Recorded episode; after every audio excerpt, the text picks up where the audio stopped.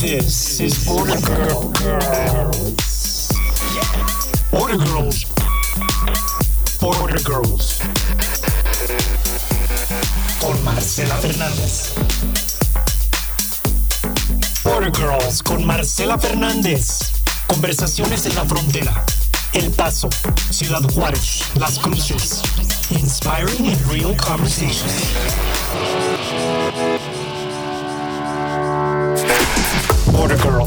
Con Marcela Fernández. Hola, buen día, ¿cómo están? Yo soy Marcela Fernández con un episodio más de Border Girls. El día de hoy tengo como invitada una de mis Border Girls consentidas, queridas, quien nació en El Paso, Texas, pero vivió en Ciudad Juárez por 32 años. Estudió su carrera de contador público en el Tecnológico de Monterrey en Ciudad Juárez. Tiene una certificación como instructora de Pilates y actualmente labora en el Departamento de Cultura del Consulado de México en El Paso. Y hoy está aquí para platicar y compartirnos sus experiencias de vida y como una Border Girl. Le doy la bienvenida a mi queridísima amiga Odette de León, de León, perdón. Gracias por estar aquí conmigo el día de hoy. Encantada de tenerte aquí, por confiar en mí, por este proyecto. Gracias, Odette. Un placer, Marcela. Claro que un placer. Encantada de estar aquí. Gracias. Y bueno, pues este, comenzamos con esta entrevista. Cuéntanos un poquito, tú naces aquí en El Paso, pero aún que naciste en El Paso, viviste en Ciudad Juárez. Sí, este, yo soy la clásica historia fronteriza. Mi mamá nació en El Paso, este, mi papá llegó a Ciudad Juárez hace, digo, cuando él tenía como dos o tres años, una cosa así. este, ¿De dónde era tu papá? Mi papá nació en la Ciudad de México. Ok. Este, pero tenía familia en Ciudad Juárez, así es que mis abuelitos vinieron a, vivir a Ciudad Juárez con sus hijos aquí. Mi papá creció eh, casualmente eh, muy fronterizo. Mi, el, el, tío con el que se vino a vivir aquí era dueño de tiendas de curiosidades en la Avenida Juárez, que antes era todo el furor en la. claro, sí. Entonces, por lo tanto, mi papá este, está muy familiarizado con con la época de oro de Ciudad Juárez, donde había los mejores centros nocturnos, los mejores restaurantes, donde toda la gente que venía, tanto turistas como... como Teníamos eh, hasta celebridades. Que sí, claro, era súper famoso todo lo que el Kentucky, había creo que un lugar muy famoso que se llamaba La Cucaracha, mi papá platica mucho de ese lugar, que me decía yo porque voy a La Cucaracha, pero bueno, dice mi papá que, que, que los carrazos estacionaban ahí, iban a los mejores lugares. Entonces mi papá, aunque llegó tan chiquito, su experiencia como fronterizo ha sido tan fuerte que yo a mi papá lo identifico como el típico, el típico fronterizo de Ciudad Juárez. Este, y yo crecí con toda esta cultura. Siempre yo no sé. Hay gente que dice, ay, la primera vez que yo fui a Estados Unidos, yo no sé, yo iba y venía como si el puente fuera una calle más. Entonces, este, tenía primos y familiares que vivían en El Paso. Entonces, para mí ir a venir era la cosa más normal del mundo. Este, ir al súper, había cosas que mi mamá compraba en Juárez y había cosas que se compraban en El Paso. Nunca cuestioné por qué hasta que ya fui adulto y aprendí que ciertas cosas son mejores en por qué, sí. Unas cosas son mejores y, otras allá. Exacto. este, entonces sí, te digo, soy la típica historia de, de la fronteriza de, de, corazón. Pero sí, sí identificabas tú que eran dos países diferentes o sentías como que, ay, es, o sea, como que para ti era lo mismo, pero que en un lado hablaban en inglés, que era diferente lugar? O sea, ¿a qué edad distinguiste ese, em, concepto? Yo creo que desde, desde muy chiquita, porque obviamente cruzabas el puente y inmediatamente te preguntaban. Bueno, antes ni siquiera necesitabas pasaporte, cuál Express, ni qué señal. Yo me acuerdo que nada más pasaba y decía American y ya te dejaban pasar. sin ningún documento, sin, nada. que comprobar. Ahora lo veo y digo, Dios de mi vida, sí. ¿de qué manera vivíamos y cómo ha cambiado en los últimos años? Porque sí ha sido muy dramático, especialmente yo diría que en los últimos 20 años. A partir de lo de septiembre 11 fue cuando se volvió mucho más radical el, el, el, cambio a la hora de cruzar. Pero te digo, yo pasé toda mi infancia, obviamente tenía mi documento donde decía que yo era ciudadana americana, pero pues pasaba así American, American. Y yo estaba muy consciente de que cruzaba a El Paso. Mm, yo creo que desde muy chiquita, porque pues sí, al final de cuentas sí es un proceso. La gente se imagina cuando dicen, ay, están los, los este, eh, the border is open. Y yo, no, inténtalo. It's No, not it's open. not really open. Sí. It's not open. Este tiene, eh, a veces implicaba en los fines de semana o Navidad que tenías que hacer filas larguísimas, igual de regreso. Si comprabas ciertas cosas en el paso a la hora de cruzar a Juárez, tenías que declararlas o te podían cobrar Tienes porque cruzas una televisión o ciertas cosas así, ¿no? Entonces, siempre estuve muy consciente. No te puedo decir cuándo fue que descubrí. Para mí fue algo tan natural Sí. que yo, eso sí, yo pensaba que todo mundo vivía como yo. Hasta mucho más Sí. grande me di cuenta que no todo mundo tenía lo que yo tenía, porque mi poca Sí, hasta familia... el, al- el acceso, ¿no? De, Sí. de, de poder cruzar, con Cruzar esa libertad. normal, ay, come Ujú. chocolate americano, pues sí, como, ¿cuál de otro Hershey hay? O sea, en Cal- ¿Qué en Juárez compro? Carlos V, compro Hershey's, ya sabes. Claro. Cosas de ese tipo que para mí eran tan normales. Y mi familia extendida, las pocas veces que yo viajaba a vi- a visitar familiares, que vives un tanto como local, eran en San Diego y en Tijuana o en. Mexicali. O sea, eran también fronteras. Entonces yo pensaba que la gente vivía así, hasta que después ya más, más grande me fui dando cuenta de que, ah, no. O sea, por ejemplo, una vez me tocó ir a Guadalajara de adolescente, quedarme en, en casa, íbamos con un evento de la escuela. Y resulta ser que se les había caído el cable o la antena o no sé qué tanta cosa en aquellos entonces. Te estoy hablando que eran como los finales de los noventas por ahí. Y tenían como dos canales de televisión y yo, ¿cómo? O sea, si no tienes cable, nomás ves No, dos nomás canales. dos sí. canales y ya. Y me acuerdo que la chava me pregunta en la, que- la casa con la que me estaban hospedando, me dice, ¿cómo? Tú si no tienes antena o satélite, ¿qué, qué ves? y yo no canales tengo ves? como 12 canales o 15 canales Básicos. básicos. O sea, el, que- el que enciende la tele. ¿Cómo? y aparte Sí, eran en inglés y en español. en inglés y en español. Sí. Ahí fue un momento donde caí en cuenta y dije, ah, caray, todavía es mucho más dramática la diferencia. Porque pues, para mí era lo más normal, los canales nacionales americanos. Sí. Antes no existía ni Netflix ni nada de esas cosas. Claro, este, no existía ¿qué? Time Warner o Spectrum o esos que ahora te dan cable, los canales dan básicos. el tienen servicio. sí, no existían No. tanto de estas cosas. Entonces, para mí era lo más normal que para mí ver programas eh, sitcoms era normal. Yo crecí viendo estas comedias clásicas de Estados Unidos y al mismo tiempo seguí, vi quinceañera y vi las novelas mexicanas, ¿sabes Sí. cómo? Pero yo no lo veía. Tendría yo como unos 16 años cuando ese, Hiciste un ese clic. que dije, Ujú. ah, caray, o sea, no nada más no van de compras allá y regresan, no nada más van al cine y regresan. Algo para mí tan básico como la televisión es completamente diferente. Claro. Sí. Entonces, sí, sí, sí hay diferencias. Sí, cre- sí Y crecimos sí hay cosas diferentes. así, detallitos que dices, ay, no, sí, esto era muy marcado y no me daba cuenta hasta después. Sí, sí, sí, sí. Dime qué, qué es lo que te gusta más de vivir en esta frontera. La diversidad. Eh, por ser frontera, somos ciudad o ciudades de paso, tanto en Juárez como El Paso.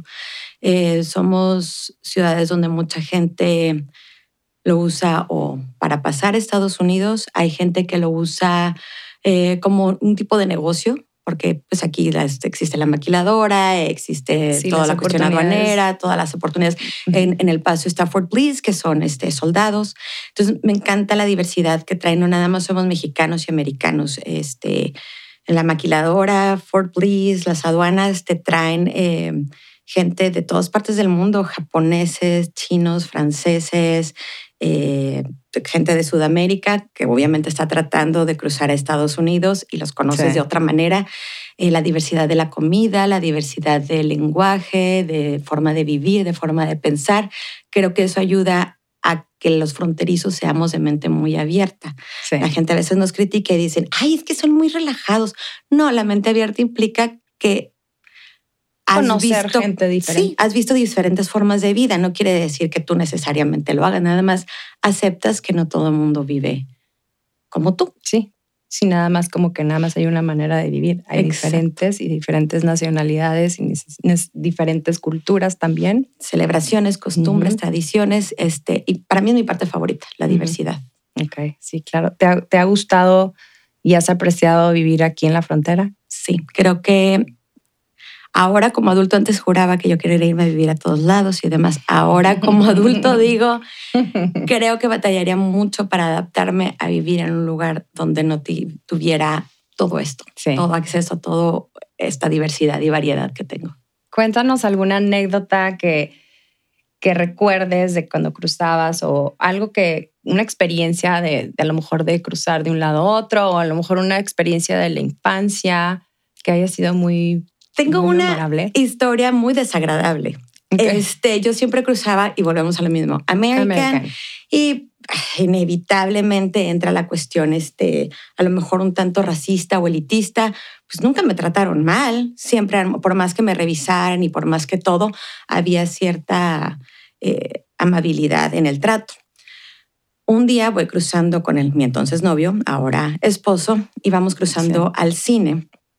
Y obviamente no era por la línea express, todavía no existía y mm, me piden mi pasaporte. Entonces le digo, no traigo pasaporte, volvemos a lo mismo, no te pedía. No traigo documentos. Traía mi identificación de Texas y traía mi licencia de Texas. Entonces el señor, el joven me dice, bueno, por favor, bájese. Dije, qué extraño, pero pues yo me bajé. Me hicieron entrar a unas oficinas. Cuando estoy yo adentro, no me atienden, me sientan con la demás gente que iba entrando. No, yo no tenía idea de qué estaba sucediendo porque pues, Sí, no estabas, nunca, había, nunca, te había, pasado, la verdad. Y además, pues no traía yo dudas de si traía dos identificaciones. ahora, ahora sería imposible pasar sin pasaporte o alguna forma de, de identificación más específica. Que traer tu pasaporte. Pero en ese entonces no había problema. Entonces, este, cuando estoy ahí, me tocó que pasaran a una señora que su pasaporte ya era viejito. Creo que el pasaporte era por 10 años y la señora estaba, el pasaporte estaba cerca de vencerse y la señora obviamente se veía muy diferente en la fotografía. Y la trataron muy feo. Y para mi personalidad es muy difícil aguantar eso. Eh, le estaban hablando en inglés a la señora cuando la señora obviamente no, no hablaba inglés. Uno de los oficiales que estaba ahí, claro que hablaba español, era puertorriqueño y, su acento en inglés era bastante marcado. Eh, me quedaba muy claro que el señor hablaba español. Podría haber sido amable decirle, oiga, señora, retírese el pelo de la cara o cualquier, cosa de otra manera. Para apoyarla de que sí. Entonces yo estaba escuchando eso y yo la estaba viendo y estaba viendo cómo la estaban tratando y me estaba dando coraje. ¿Qué te puedo decir? Me estaba dando como furia. Y la señora se veía muy asustada y quería llorar. En esos momentos le dicen en inglés que se quite el pelo de la cara dos veces. Y la señora pues no entiende, obviamente. Y él, uno de los señores se acerca y le quiere agarrar el pelo para quitárselo hacia atrás. Y para mí ya se había pasado. Entonces le digo a la señora, señora, sí, por favor, se recoge el pelo para que puedan ver su cara. La señora me voltea a ver con ojos de tristeza y desesperación y se levanta el pelo. Y me, me voltearon a ver los otros dos con cara de que ¿Y usted qué le ¿Para qué te metes? Sí, sí claro. Entonces la recoge la cara la señora, ven el pasaporte y estaban tan molestos conmigo que dejaron ir a la señora. Pues me dejaron dos horas ahí sentada. Y yo oía que él se, hablaban de mí en inglés, como si yo no entendiera en inglés. En inglés. Este, cuando finalmente me pasan y me revisan, me dice, ¿por qué te pasaron aquí? Le dije, no sé, o sea, ni idea. No, idea. Y me dijo, sí sabes que yo puedo decir y hacer lo que me dé la gana aquí. Y en español le contesté, le dije, ah, no, no sabía. Le dije, pero no creo que tu mamá le dé muchísimo gusto ver que después de cómo te educó una mamá hispana, trates a otra mujer hispana de esa forma. No. Y se rió y me dejó ir. Y para eso me, me marcó porque uno oye historias de gente que habla de abusos y de maltratos. Y aunque sí lo crees, es difícil visualizarlo. Sí, pero ya cuando lo ves. Yo lo vi en un ratitito, un, pedacito. un pedacito de lo que. Y había testigos y estaban ahí todo. Em, me ha vuelto mucho más consciente del privilegio en el que he vivido todo este mm, tiempo.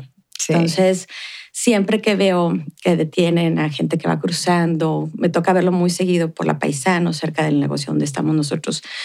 Pasan seguido y los detienen siento una compasión infinita porque aunque sé que es el trabajo de los, de, los agentes de migración, yo sé que el 99% no se van a portar así. Sí. Pero siento la compasión de esa gente del miedo, que aunque los traten bien, la mirada de la señora por semana no se me olvidaba. lo que los intimida y, y, a lo mejor el, el, sentir de que pues es una autoridad, ¿no? De que simplemente ahí con, con, ese hecho ya te sientes intimidada, con miedo y, te, hasta te paraliza, ¿no? Y te hace sentir hasta más nerviosa a lo mejor y, y te, o sea, a lo mejor te cuestionan más porque te, te entra el nervio, nervioso, ¿no? claro. Estás digo, nerviosa. yo pasé semanas viendo la cara de la señora, sus ojos de terror, No. sus ojos de susto. Sí. Y siempre que me toca ver, que es prácticamente a diario, que veo que detienen a, a gente cruzando la frontera y los ves así sentados, pienso cuántos de ellos han de tener este terror y esta desesperación Sí, y este... la ansiedad y la incertidumbre. Exacto, Sí. exacto.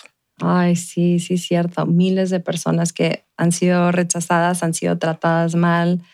eh, y es una tristeza, la verdad, porque es una parte que pues tenemos que, siendo dos ciudades vecinas, hay que tener siempre ese respeto y, y- y, o sea, no puedes tratar mal a la gente, no No. importa lo que, si son mexicanas, si son Y americanos. o sea, independientemente, es yo sé respeto. que es el trabajo de ellos, pero hay maneras de hacerlo. pero hay maneras de hacerlo. tienen que trabajar y es su trabajo y Así lo es. tienen que cuestionar, pero hay maneras del trato a la gente Del el trato a la gente es siempre un respeto. y aún así, aunque los trates bien, esa gente ha vivido en el camino cosas tan Muy terribles. difíciles. Entonces, es nada más, la verdad, honestamente, no es que uno pueda hacer gran cosa, pero la compasión que se siente y el estar consciente del privilegio en el que uno vive, que no se le olvide a uno nunca. Sí. Y cuando estás en posición de ayudar a alguien, No perder esa oportunidad. sí, lo no me arrepiento. hacer. Llegué, no llegué al cine, llegué tarde. Este, mi, esposo ahora estaba súper preocupado. El pobre hombre tenía cara de angustia. No, te- Es- obviamente te está Él me estaba esperando. esperando afuera. Claro. Él es americano. Él también es Él es americano, americano. entonces no entendíamos nada de lo que estábamos pasando. Pero a él no le pidieron documentación. no, nada, porque mi marido es rubio, ojos azules, parece americano, parece alemán. Este, digo, yo no es como que me- sea muy morena ni mucho menos. No sé por qué les dieron por, por, por pasarme, pero él nunca le preguntaron nada ni le dijeron nada por dos horas y cachito Sí, que me tuvieron o sea, ahí. él no lo tuvieron Y detenido. A uno de los muchachos que entró le pedí que por favor Le le avisara. avisaran a mi esposo, que seguro, a mi novio, que seguramente estaba afuera esperándome, que yo estaba bien y que iba a salir hasta que al este, oficial Hernández le diera la gana de dejarme salir. O sea, la verdad es que sí fui por eso, por el privilegio de que dices, ¿qué me puedes hacer Sí, porque O yo sea, soy nacida. aquí? Y es mi palabra ciudadana. contra la tuya. sí. Entonces, ese privilegio también te envalentona. sí. Claro que ya después, cuando me subí a la camioneta y que vi la cara de esperación de mi esposo, bueno, de mi novio, este, casi quería llorar. Dije, Dios mío, ¿qué hice? Pero es que no me podía quedar callada. No podía irme yo a mi casa viendo que a la Viendo señora le que era hubieran jalado el pelo o cualquier cosa. No, no hubiera podido vivir tranquila. Entonces prefiero contar la historia de la dejaron ir a ella y yo me quedé dos horas más. Prefiero esa historia que contar me fui y no supe qué pasó con ella. Prefiero mil veces. Ok. Entonces, pero, Pero esa fue, esa fue la que me marcó y yo ya tenía como 20, 21 años, una cosa así. Sí, ya, o sea, ya eras mayor de edad, pero aún tenías, no tenías esa madurez como para ponértele, o sea. No sé de dónde salió. Bueno, sí sé de dónde Decirle- salió, es mi personalidad. Sí, Pero ya después pensé tantas cosas. Dije, ay, solo a mí se me ocurre, pero. pero no, lo hiciste porque, lo hiciste porque te salió del corazón. O sea, viste un una impulso. injusticia y fue un impulso y dijiste, esto me sale de- del corazón, entonces lo tengo que hacer. Así es. Entonces te digo, esa sí me marcó Sí, en la mitad de mi vida en adelante. Antes vivía, yo considero que un tanto en el limbo de Sí. decir, ay, sí pasa, pero ay, pero no me ha tanto". tocado, pero ya Sí. estar muy difícil, dif- perdón, diferente el que ya lo estás viviendo de alguna manera Así es. y ya te abren los ojos y dices, hijo, ¿cuántas más injusticias nos No, han dado? ¿te imaginas? Claro. Así es. Entonces, sí, vivir en la frontera también te abre los ojos a otras realidades, que es lo que te comentaba ahorita. Sí. A lo mejor tener más empatía, más compasión. Así es. Qué padre que compartes esto, porque No, sí es es es súper importante para también como que, pues no sé, si, si de alguna manera nos, nos escucharan más gente que, que trabaja para el Border Patrol, que sean un poquito más humanos en ese aspecto. Sí. O el CBP, o sea, no todo mundo. Hay gente que tiene muchos nervios de cruzar, aunque tengan todos sus papeles en regla. Y es por esto, porque, porque la autoridad impone, porque han oído tantas historias este, que desafortunadamente deben de ser reales. Y insisto, o sea, de todas las veces que he cruzado, que son muchísimas en mi vida, Sí, nunca me ha, me, me ha tocado nada similar. O sea, te puedo decir que entonces a lo mejor es el punto 01. Sí. Este, y después de ahí, de hecho, en alguna ocasión un par de ocasiones nos tocó que el, el, el oficial El oficial. nos tocara en el cruce. Ah, el mismo oficial. El mismo oficial. Y en alguna ocasión, me acuerdo, creo que fue una línea, por la línea express, vi el nombre, se rió y me dijo Sandra, porque mi primer nombre es Sandra. Nunca lo uso, pero bueno, mi, mi identificación está como tal. Sí. Y dice, "¿Es Sandra. Y lo vi y le dije, oficial Hernández, ¿qué tal? Un placer saludarla Ay, no. igualmente. Claro, porque también él entendió. Sí, a que- lo mejor le hiciste él hacer ver de que se estaba pasando un poquito Sí, de, de y que hay lanza. quien ve y quien tiene el valor de hablar y que a lo mejor como hispano e hijo de una mujer hispana y probablemente hermano o esposo de una mujer hispana, qué padre que haya alguien que levante la voz por ti. Claro. Entonces, Sí. esa fue mi Ay, superaventura de tres horas. Muy padre experiencia. Nunca me he vuelto a meter, ¿eh? jamás. Pero qué bueno, sí. sí, sí, sí, fue toda una experiencia en mi vida, la verdad. Bueno, por algo te, por, por algo te, te, te pasó Sí. esa experiencia que te llevaran ahí Así para hacer una voz por alguien más que lo necesitaba. Dime, Odette, ahora las ventajas y desventajas que le ves de, de vivir en una frontera. Mira, las ventajas son muchísimas, las hemos platicado aquí. Este. Conoces a muchísima gente, tienes acceso a, a todo, tienes lo mejor de los dos mundos. Eh, y también tienes acceso o, o- o visualizas lo peor de los dos mundos, que también lo veo como algo bueno, porque te aterrizas en la realidad. Este, cuando vives en Estados Unidos ni te imaginas lo que es una inseguridad. No. En Estados Unidos no te imaginas lo que es un megabache en la calle donde se te puede quedar atorado el carro. En Estados Unidos no, tiene, no te imaginas muchas cosas que mm, en México son una realidad de todos los días para la gente. Igual, viceversa, la gente en México se imagina que vivir en Estados Unidos vives, bueno, entre algodones y todo Sí. es gratis y todo te lo da el gobierno, lo cual no es cierto, Sí. pagas un montón en impuestos y hay muchísimos trámites que lograr. eh, digo, para lograr cosas tienes que pasar por muchísimos trámites. O sea, es complejo Sí. y la- lo veo como ventaja es eh, eso, lo bueno y lo malo, porque ves la realidad que en todos lados hay complicaciones y te hace ver, te, te vuelve muy consciente de que no hay país perfecto, ni hay gobierno perfecto y todo lo demás. Pero una de las desventajas que yo veo en frontera es por lo mismo, como mucha gente considera que son ciudades de paso, les falta identidad. La gente no se siente que son de aquí. Si tú le preguntas a alguien de dónde eres, te va a decir de Aguascalientes, soy de Mississippi, soy de... Y de cuánto tiempo, viviendo, cuánto tiempo tienes viviendo aquí? 20 años, 30 años, 40 años. Y yo, ah, no, caray. Entonces, Sí, yo de aquí. nací allá, pero crecí aquí. Sí. Entonces, con esa falta de, por esa falta de identidad, siento que a veces la gente no hace lo mejor por las respectivas ciudades. Sí, como que hay gente que no le en- enorgullece vivir aquí. Falta ese orgullo. Así Digo, no hablo por la mayoría, No, pero no. sí existe eso.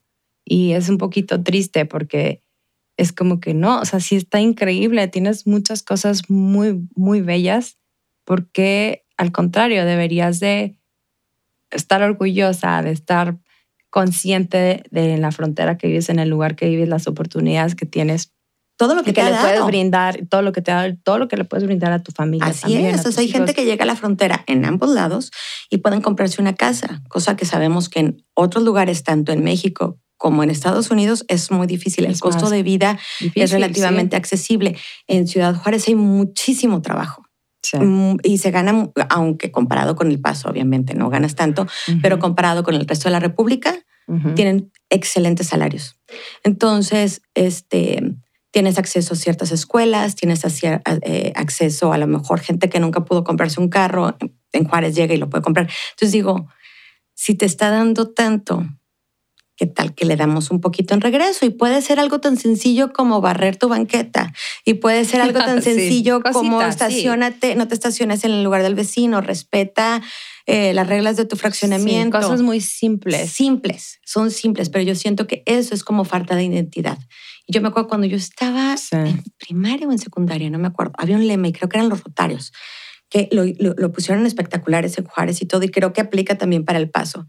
Si eres de Juárez, no, si vives en Juárez, eres de Juárez. O sea, no me importa de dónde vienes. Si vives aquí, trabajas aquí, vas a la escuela aquí, eres de aquí. Sí. Trata a la ciudad como tal, como tu casa. Sí. Entonces, eso siento que nos falta y honestamente no tengo idea de cómo lograr la mentalidad de la gente, porque es en ambos lados de la frontera. Sí. He notado eso. Sí, sí, cierto.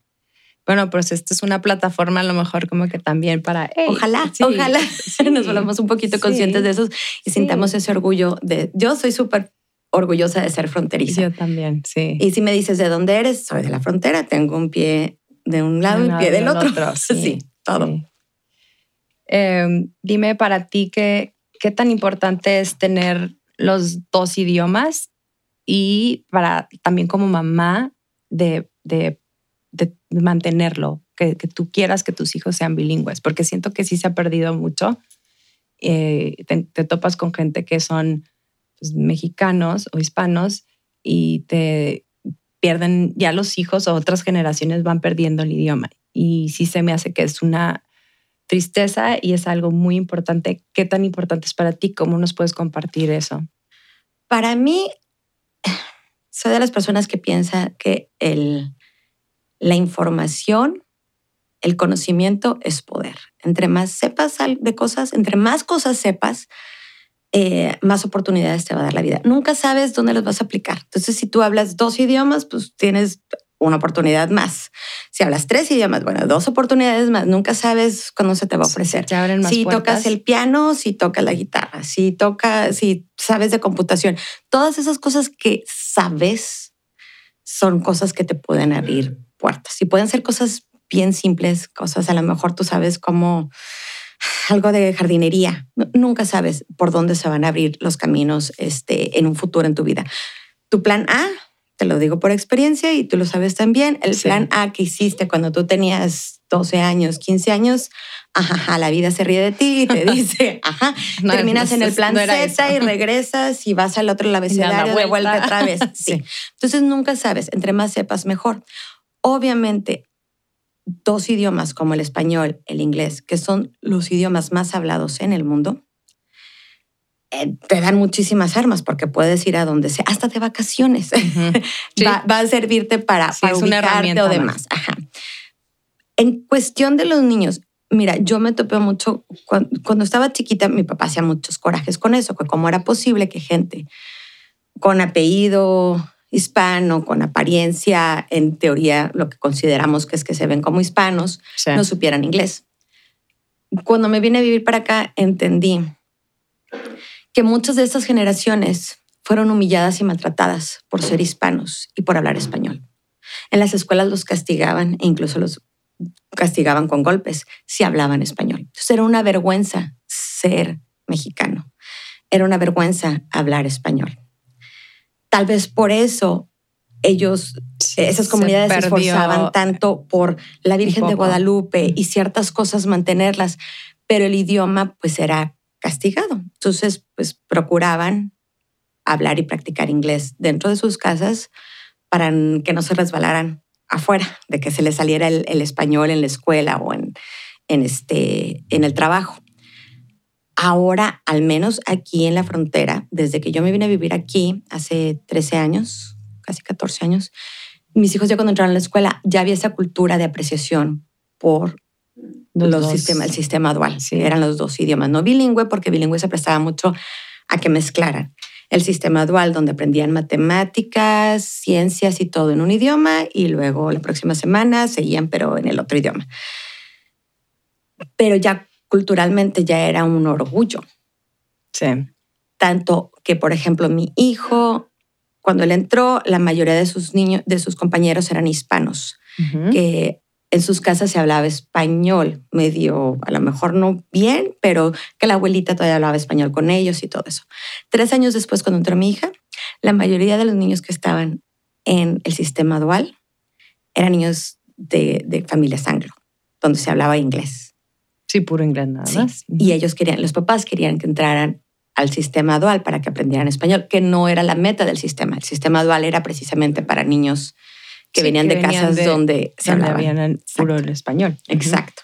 Entonces, este, yo noté la diferencia. Entonces ahora ya era un orgullo que los niños fueran, este, sí, que estuvieran, que fueran parte de ese programa. Así es. Entonces, En mi casa yo me propuse siempre cuando nos vinimos a vivir para acá, en mi casa se habla español. Mi mamá, mi papá, mis suegros hablan español. Entonces los dos también pusieron, no, pues sí, no, no te entiendo, les decía. Sí. Claro que sí les entendían, pero era Sí. parte del proceso. Sí. Mi mamá les decía, si quiere comer, hábleme en español, porque si no, pues se va a quedar con hambre. Entonces, cosas tan sencillas como esas. Al punto en donde ahorita mis hijos podemos estar en un, en un lugar público con amigos de ellos y demás, y si voltean a decirme algo a mí, me lo dicen en español. Y les contesto, contesto en español. Ya la gente, los amigos, se ha- han acostumbrado a eso. Algunos les ha dado la explicación de que no es por ser groseros, no estamos tratando de decir Sí, hablar en en español, secreto. en secreto, en- o sea, No, de porque muchos de ellos hablan español, muchos de ellos entienden el español. Sí. Este es más bien mantener esa costumbre de, de que con nosotros la conversación en español. Y a veces sí me platican ya cosas en inglés, ya están más grandes, pero los dos este, No, hablan hablan perfectamente, español, eh, incluidas este, eh, bromas, incluidas a veces en mi Chistes- hijo, chistes bromas, incluso malas palabras, este, sí, todo lo demás lo entienden. Entonces, este es, es básico. Sí. Este, yo, yo sí también, bueno, no, yo sí he perdido a veces con el chiquito como que el...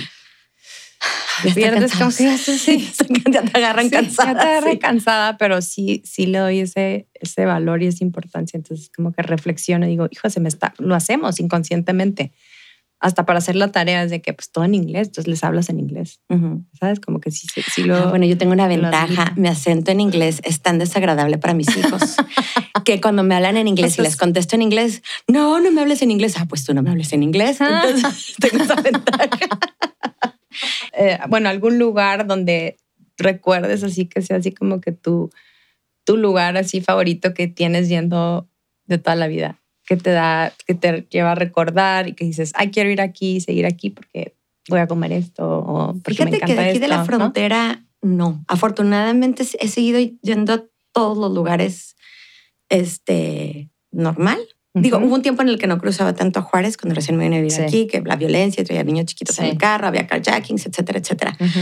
Pero sigo yendo a Juárez. Juárez no es exactamente ya lo que era antes. ¿Por Ya- qué? ¿Por qué piensas? Pues mira, hasta eso? los fraccionamientos están todos cerrados. O sea, por ejemplo, el fraccionamiento donde yo crecí, antes era abierto. Era un fraccionamiento privado en teoría, pero en realidad no tenía ni reglas. Antes eso no existía. Sí. Antes no, no había eso en Juárez. Sí. Este, entonces, este, cuando mis papás ya vendieron esa casa, se vinieron a vivir al Paso. En alguna ocasión eh, fui a, a Juárez, íbamos a un evento, creo que al campestre, no sé qué, y yo quería enseñarle a los niños, ¿se acuerdan la casa de tu abuelita? Porque si la llegaron a conocer. Y pues no pude entrar. Cada calle está cerrada, todas las entradas están cerradas. Y yo así como, ¡ah! ¡ay, caray! Y Qué luego, triste. ¿Cómo? también, Sí, claro.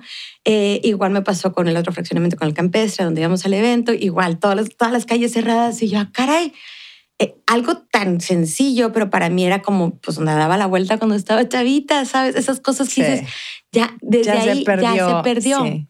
Muchos lugares clásicos de aquel, de aquel entonces, pues también, ya se perdieron. Sí. Entonces, este, te digo, mm, eh, afortunadamente de los dos lados tengo acceso a lo más importante que tengo, este, y he seguido yendo y viniendo como, como se ha podido, pero sigo, sigo, Lo sigues viendo. Ok.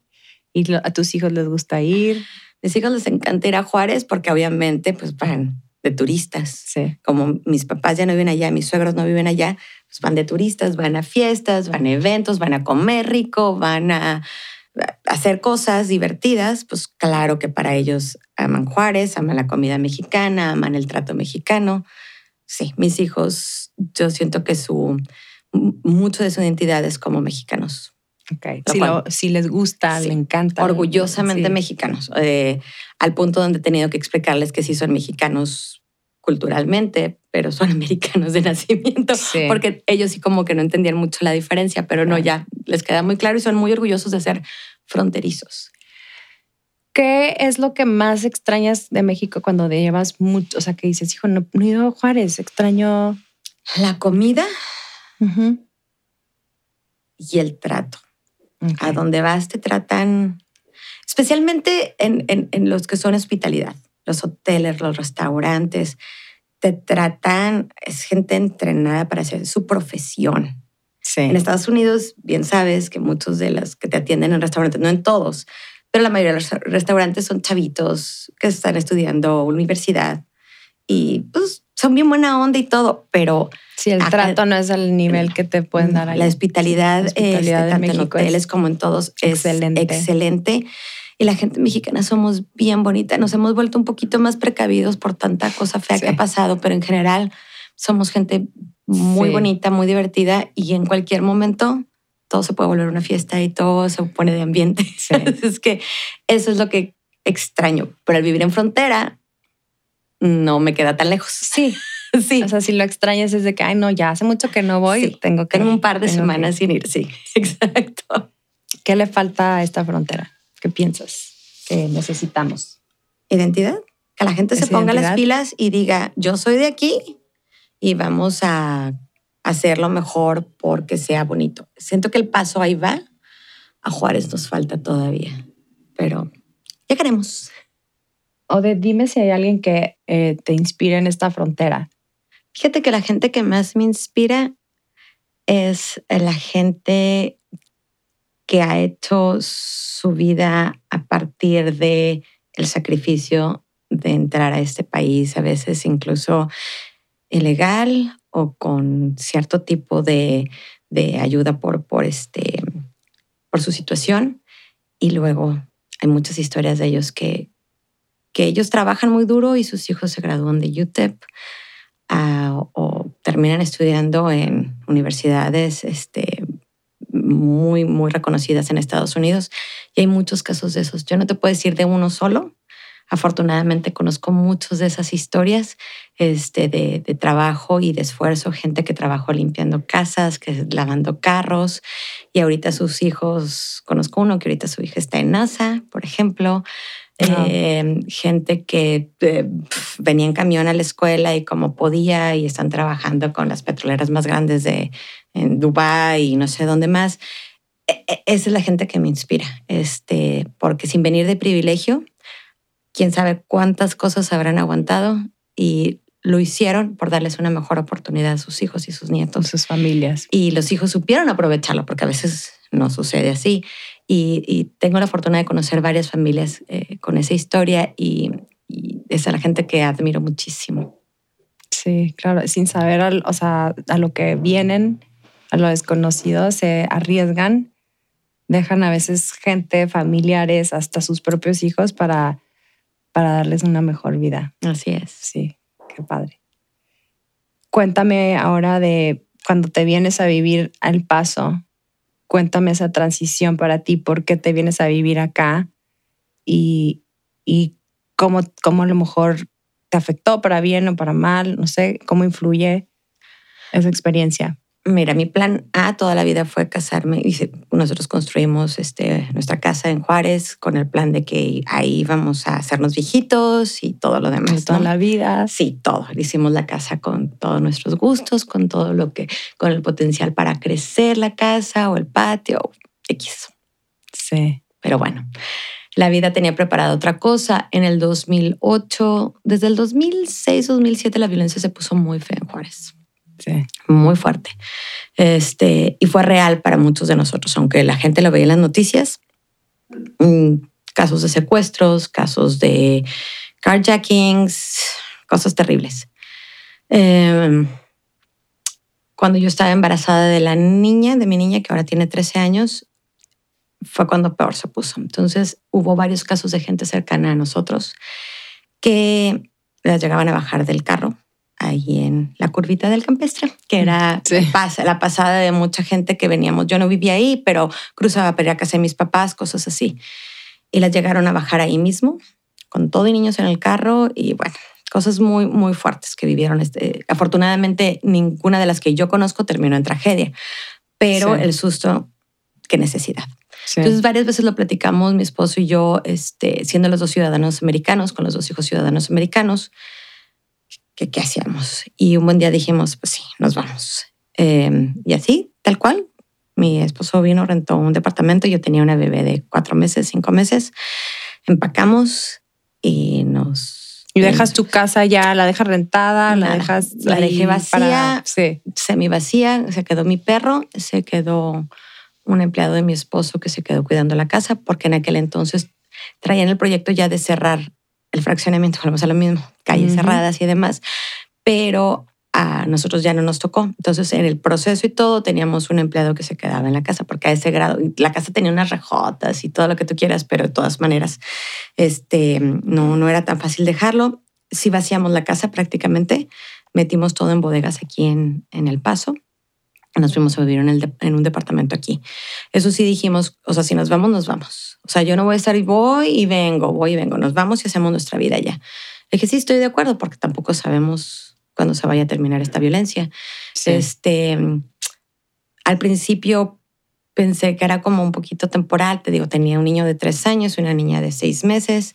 Este, vivía como una burbuja, disfrutaba cosas que allá en Juárez no me daba cuenta que yo no disfrutaba, como por ejemplo salir de noche yo sola, así por ejemplo, en aquel entonces todavía no existía Netflix como tal y había este que rentabas películas en blockbusters. Sí.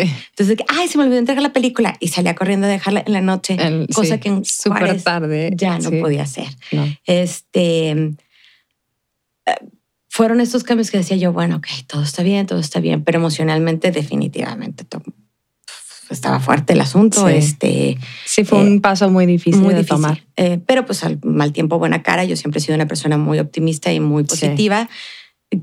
Eventualmente con los años sí me acuerdo que tuve una temporada en donde sí, ya cuando nos fuimos a una casa, en, del departamento nos fuimos a una casa, este, ahí fue cuando ya me entró así como que el shock de que, ok, esta es mi realidad, ahora qué tengo que hacer, qué voy a hacer, qué...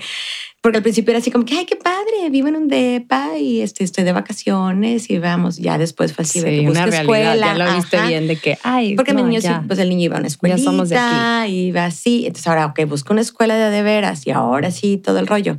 Este, mm, Sí, aceptar esa realidad de que ya me vine, ¿y ahora qué voy a hacer? que es el siguiente paso. Este, yo creía que yo ¿Cómo me hablaba adapto inglés, mejor? Pero pues resulta ser que a la hora de vivir, vivir, cuando te hablan, el que te va a ir a instalar el cable o el que va a... Si no hablan, si no hablan español ellos, pues cómo te comunicas, porque no es lo mismo... Ay, voy al cine, voy a un restaurante, voy a las tiendas. O sea, aquí ya era el inglés. Que era comunicándote, tú sí. dándote a una conversación. Sí. Y yo me acuerdo que hay un, hay un, un programa donde sale esta Sofía Vergara, que incluso hicieron un, un meme de eso, de que decía algo así, es que si supieran qué inteligente sueno en español, así me sentía yo desesperada porque me sentía que hablaba así bien básico en inglés. Sí, y porque me- no te podías expresar. No me podía a tu- expresar sí, con la- tu con- con- manera de, de ser ampliamente. que sí, con mi vocabulario, con, mi vocabulario, todo. claro. Entonces me sentía que hablaba pues, bien tonta y que no me podía comunicar correctamente. Eh, Te enfrentas en esas cositas este, tan sencillas que pues, pero ya eran mi, todos los días, la escuelita donde estaban mis- mi, mi niño en aquel entonces. Sí, al hablar con una maestra. la lo mejor. directora y la subdirectora eran americanas, americanas, no hablaban español. Entonces era así como you, me, the kid, whatever. y yo creía que hablaba inglés, pero la realidad era que, pues no, mi, mi, mi inglés este conversacional no, no era tan avanzado. No, no, a lo mejor lo entendías más lo de lo que tú te entendía, lo leía, lo escribía y pues comunicar. me defendía perfectamente, podía ir a una tienda y pedir lo que quisiera. Pero cuando ya me sa- sacaba de ese script que tenía yo muy bien dominado, pues es bien difícil, ¿no? Entonces este, me armé de valor, aprendí a conversar en inglés, conversando con gente. O sea, les decía, pues acuérdense que yo no hablo, pero voy a hablar inglés y tú me corriges. No, Sí. no, o sea, no importa si te pregunto algo. Y así era yo en el gimnasio y así era en la escuelita de los niños y todo. Este, ya después entré a trabajar eh, y empecé a hacer mi mundo. Me encantaba, por ejemplo, que me cambié a una casa que estaba a tres cuadras de la escuela. Y a cierta hora de la mañana salíamos muchas mamás a llevar a nuestros niños caminando, a la escuela. Yo me sentía como en, ya sabes, el programa de Barney, que vivía toda la comunidad. Y yo decía, es que en Juárez yo no puedo hacer esto. No tengo ¿Cómo le hago? esto. No tengo Sí. esto veía el lado amable y veía lo que batallaba. Entonces, al final de cuentas, eh, pues ganó el que tienes que hacerlo y disfrutar lo que sí tienes y pesaba más lo bueno que lo malo. Sí. Y la verdad es que sí, pues súper a gusto yo ya viviendo acá después de todo eso y aunque Juárez vuelva a estar lo bonito y lo divertido y lo tranquilo que estaba antes, ya no creo que ya... Ya no te ya no te podrías regresar. pues dijo, volvemos a lo mismo, si tengo que, me regreso. Pero si fuera una decisión mía, yo creo que yo ya no, ya estoy muy adaptada a vivir aquí. Ok. ¿Te sientes que te gusta más o es más como que más este seguro o obviamente seguro, pero como que porque hay mucha gente en Juárez que no se ven acá. Ah, no, pues yo tampoco me veía acá. Pero a lo mejor es cuando ya lo vives. Ya lo vives. Y vives la este, conveniencia, la seguridad. Sí, todo el mundo me dice, ay, es que el paso es súper aburrido. Esto, a lo mejor yo soy muy aburrida, entonces por eso me queda perfectamente bien. Mi esposo y yo somos de acostarnos muy temprano, levantarnos súper temprano, no somos tan enfiestadotes nunca. O sea, sí, si tú me invitas a una fiesta, obviamente puedo llegar hasta, me puedo aguantar hasta las seis de la mañana, pero es una fiesta en específico una vez cada nunca. No es mi ritmo de vida. Nosotros jamás, jamás ni de cuando vivíamos en Juárez, ni de novios, ni nunca, fue de que vamos a salir a cenar a las nueve de la noche. Jamás. Jamás. Porque nuestro ritmo de vida, tanto el de él como el mío, no eran de esa manera. para mí es bien fácil vivir acá. Digo, sin contar la seguridad, yo vivo en una casa, en una esquina, no tengo rejas, no tengo nada del otro mundo y vivimos de lo más tranquilos. Se nos puede olvidar la bicicleta afuera, el carro abierto y no se nos pierde nada. ¿Tus hijos alguna vez te han mencionado de que, ay, qué padre vivir acá en Juárez, vámonos para acá o vamos no, a un lugar en México, me encantaría vivir en México. No, no, o sea, ellos se ven vacacionando en México muy padre, ellos se ven, por ejemplo, ah, tú ibas con nosotros en Cuernavaca. Y mi hijo mayor estaba encantado de la vida. Y me dijo, yo me voy a venir a vivir a, Cuernavaca. Le digo, ¿cuándo? Ah, no, no, cuando yo ya sea muy grande, yo tenga una casa en Estados Unidos y yo me vengo acá. O sea, no, como de vacaciones solamente. No se visualiza como yendo a la escuela ya, ni nada de eso. O sea, él volvemos a lo mismo. Mis hijos aman México, pero más desde el punto de vista turístico que vivir allá. Sí. Okay. Sí, o sea, disfrutan todo lo bueno y lo bonito. No ven la realidad de lo que puede, es que sí, puede ser. Sí ven la realidad. ¿sí? ven la realidad, por lo tanto, están muy conscientes de que no se les antoja esa parte. Okay. El, el precio a pagar por todo lo bonito no están acostumbrados a vivir con eso, volvemos. Si tienes que hacerlo, lo haces. Pero si fuera una decisión, ellos no están interesados en esa parte, porque ya lo han vivido. Nos hemos quedado allá, hemos viajado allá y es, oh, mijito, esto aquí no, o sea, despierta, camina viendo para enfrente. Sí, son ah. conscientes de, las, de los pros. Sí, sí, están plenamente conscientes de las dos diferencias. Sí, las cosas buenas y las, y de las malas en ambos lados, sí. Claro. Bueno, vamos a platicar ahora más de tu carrera. Tu carrera eh, que, elegiste estudiar, por qué la elegiste, es algo que siempre te gustó o, fue porque, ay, no, pues tengo que estudiar. Estudié contabilidad. Sí. Este, era buena con los números y ordenada, sonaba lógico. Okay. No me arrepiento porque sirve para todo, aplica para todo. He trabajado hasta para la casa, simplemente, ¿no? He trabajado en, como le llaman aquí, bookkeeping, libros. Sí. En diferentes este, establecimientos lo he hecho. Este, incluso ahorita en mi trabajo donde estoy ahorita, pues se tiene que llevar contabilidad. Cierta contabilidad. Así es. Entonces, no me arrepiento, pero pues es que también a veces hay gente que ya trae su vocación y desde chiquitos, voy a ser doctor, voy a hacer esto, voy a hacer lo otro pero yo siento que la gran mayoría de la gente a esa edad estamos medio sonsos y no sabemos. Sí, no sabes, no, estás, sabes. No estás definido a lo mejor y no sabes. Y ni siquiera estás consciente de que te gusta o para qué eres bueno porque pues no, no has tenido la oportunidad de probarte en esas cosas. Sí. Entonces, este, no me arrepiento de lo que estudié. Era lo correcto para ese momento y me ha servido todos estos años después. Pero pues sí, mi, vida ha hecho, en mi vida he hecho otras cosas, he probado otras cosas. Todo un poco. sí, ecléctica mi carrera. Eh, cuéntame también de, sé que trabajaste en una agencia aduanal. Cuéntame de eso y qué era lo que hacías. Y para la gente que no sabe lo que es una agencia aduanal. sí, eso es bien chistoso. Porque no todo el mundo, incluso en la frontera, no todo el mundo sabe lo que cómo realmente funciona el cruce es. del lado americano al lado mexicano. Sí. Sí, este, mi papá toda la vida se ha dedicado a los transportes, al flete de cruzar de, Estados, de, de México a Estados Unidos. Este, y uno de sus negocios, él era socio de una agencia aduanal.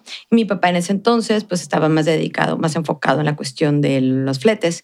Entonces, cuando yo me gradué, me dijo, oye, o sea, sería bien interesante que entraras y pues, le echaras un ojo, porque yo no sé ni qué onda. Entonces entré y ahí aprendí mucho de contabilidad con mi compañera, con Lucy, este, que ser- ella trabajó en Hacienda, es una Brillante. bueno, buenísima para la contabilidad, impuestos y todo ese rollo. Yo aprendí muchísimo con ella y ella fue muy generosa y muy buena conmigo. Este, pero al mismo tiempo yo era bien meticha, entonces sí bien me metía y aprendí todo lo demás. Y es, es, es muy interesante porque volvemos a lo mismo en frontera. Nadie, nadie que no vive en frontera entiende cómo funcionamos. Sí. O sea, ay, cerraron el cruce a los trailers. O sea, sí sabes el caos que eso El es. caos y la complicación. O sea, se formaron implica. filas que duraban 12 horas para cruzar. O sea, eran 12 horas de camiones. Sí. Este, y el paso no es el cruce más importante, es Laredo. Entonces, este, eh, no- nuestra, nuestra economía como frontera depende de, las, de, de esos cruces. Sí. Pero la economía como países también. También. Ajá, Tiene así es. Entonces, enorme. este, una agencia aduanal hace todos estos trámites en donde está codificado que cruzas y es bien. O sea, a uno a la gente se le hace muy fácil. Ay, mira, voy a cruzar algo para arreglar una máquina. La voy a arreglar en el paso porque ahí la compré. Y la regreso, sí, le van a decir, sí, señor, ¿y su factura de dónde la compró?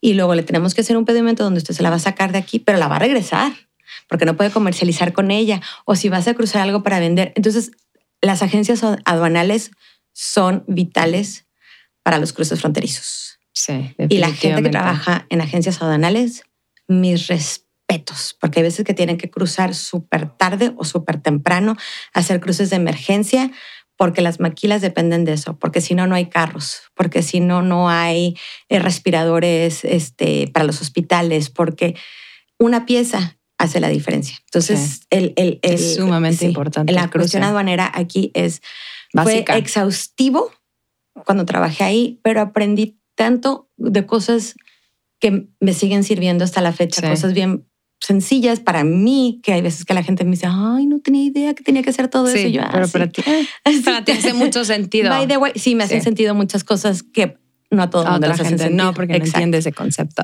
Sí, exacto.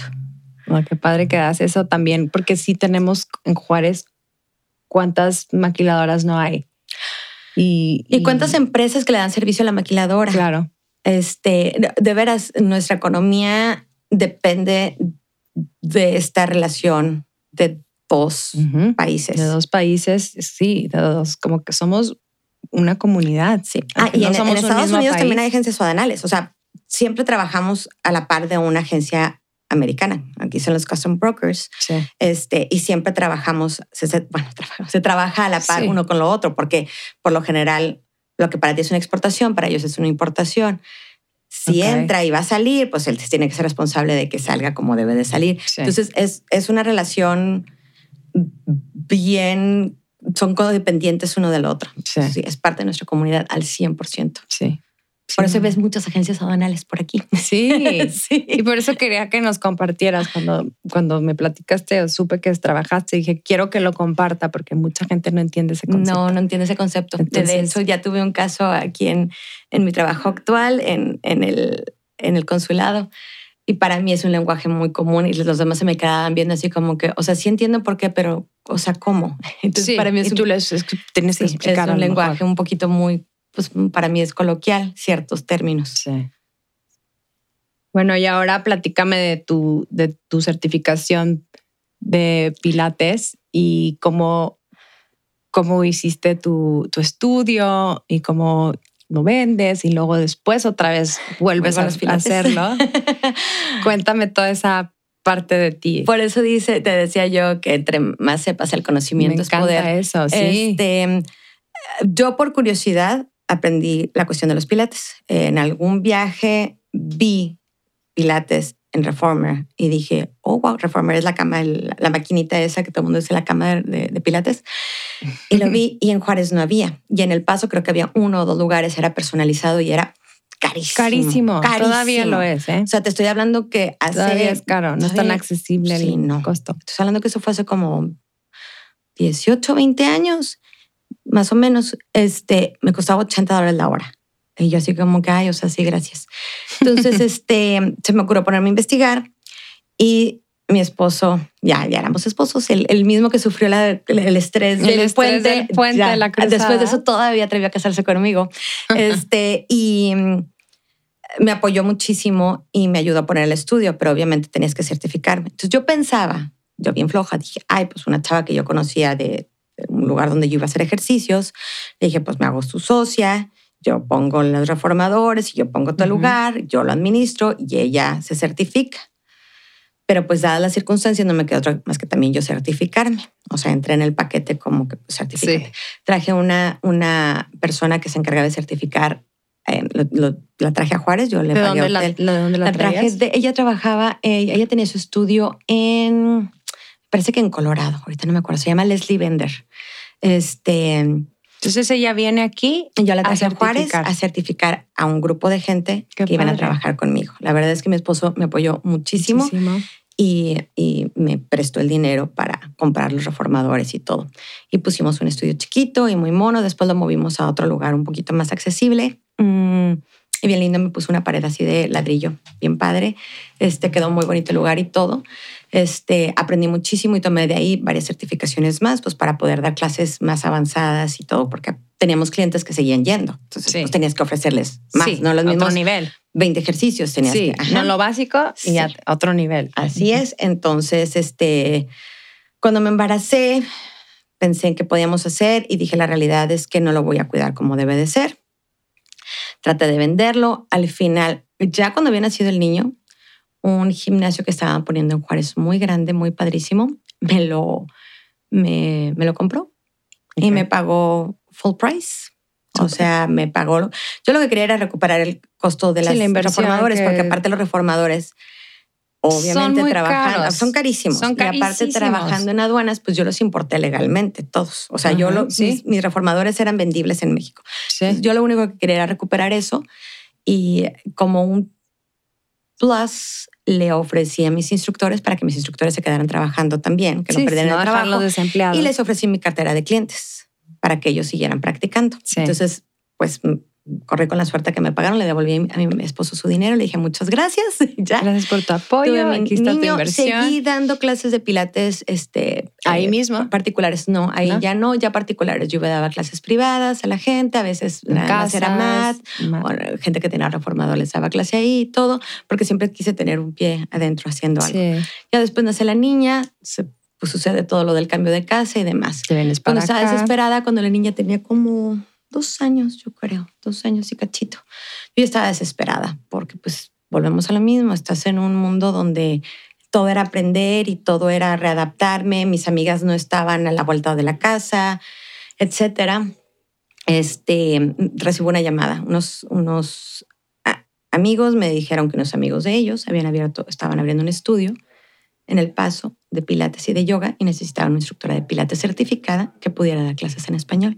dije que bueno, porque es lo único que puedo dar, es lo único que sé hacer. Fui, audicioné, me quedé.